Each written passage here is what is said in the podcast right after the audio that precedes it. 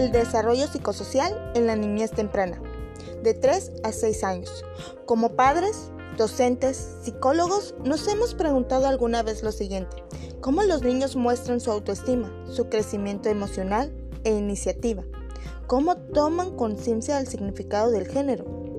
¿Cómo contribuye el juego a su desarrollo y cómo lo refleja? ¿Cómo genera una convivencia sana sin agresiones hacia otros niños? ¿O cómo influye la práctica de la crianza en su desarrollo?